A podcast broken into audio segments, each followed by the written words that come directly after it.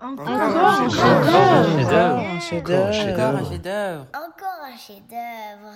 Bonjour à tous, je vais vous parler bande dessinée aujourd'hui, un support sur lequel il existe évidemment bon nombre de chefs-d'œuvre.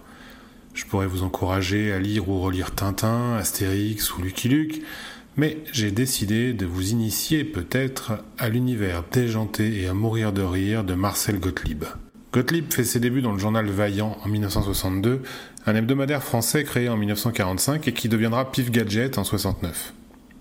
En février 1965, il demande un rendez-vous au journal Pilote. Il propose une de ses planches à Jean-Michel Charlier et à René Goscinny, les rédacteurs en chef. Goscinny, faut-il le rappeler, c'est le scénariste d'Astérix, de Lucky Luke, du petit Nicolas, entre autres. Ce dernier propose à Gottlieb une collaboration sur une série, Les Dingos Dossiers. Après quelques albums en collaboration, il estime Gottlieb mûr pour créer une série en solo. Ce sera la rubrique à braque, petite révolution dans le monde de la BD comique. Gottlieb mène pour le scénario et l'humour une expérience qu'il poursuivra jusqu'à la fin de sa carrière, la montée de l'absurde et les running gags. En 1972, un collaborateur de pilote, ami de Gottlieb, Nikita Mandrika, se voit refuser par Goscinny une histoire du concombre masqué. Déçu, il propose alors à Gottlieb de créer leur propre journal.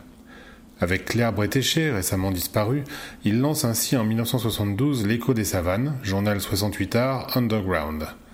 Gottlieb s'y défoule en abordant tous les sujets interdits dans Pilote la pornographie, le blasphème, la scatologie, le gore et la psychanalyse.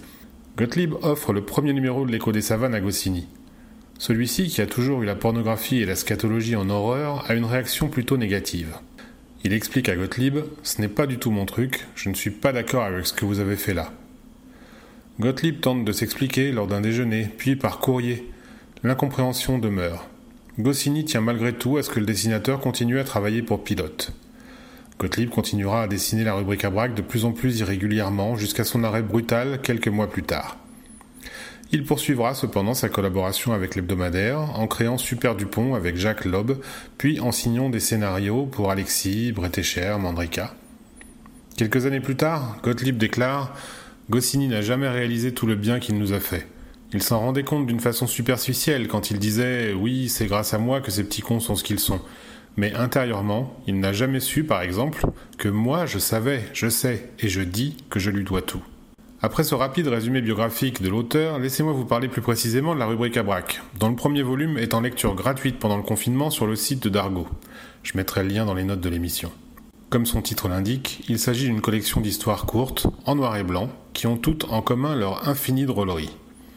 Même si le style de Gottlieb va beaucoup évoluer à travers les cinq volumes que compte la rubrique à il met dès les premières planches tout son talent au service d'un humour décalé, ironique et incisif, complètement à contre-courant et n'hésitant pas à tordre la langue ni à jouer sur les mots.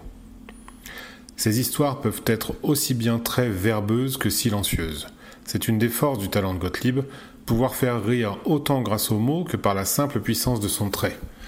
Et au fil des pages, on se familiarise avec cet univers jalonné de gags et de personnages récurrents, au premier rang desquels Isaac Newton, qui traîne toujours dans une case pour se prendre quelque chose sur la tête, ce qui le pousse systématiquement à découvrir la gravitation. Cherchez aussi la fameuse coccinelle, qui bénéficie d'une page Wikipédia, excusez du peu, dans les bas de page. Le premier volume fait une centaine de pages, et même si vous n'êtes pas un habitué des bandes dessinées, Laissez-vous aller et plongez avec délice dans ce bain de drôlerie. J'espère vous avoir donné envie. Vos avis et commentaires sont les bienvenus sur le site chronicast.com ou via Twitter, chronicastfr. Abonnez-vous pour recevoir les prochaines émissions. Vous pouvez nous retrouver sur Spotify, Deezer et toutes les plateformes de podcast. Et comme toujours, un gentil commentaire et 5 étoiles sur Apple Podcasts pour nous aider à gagner en visibilité. Bonne lecture et à la prochaine pour découvrir encore un chef-d'œuvre Oh non, pas encore chef-d'œuvre.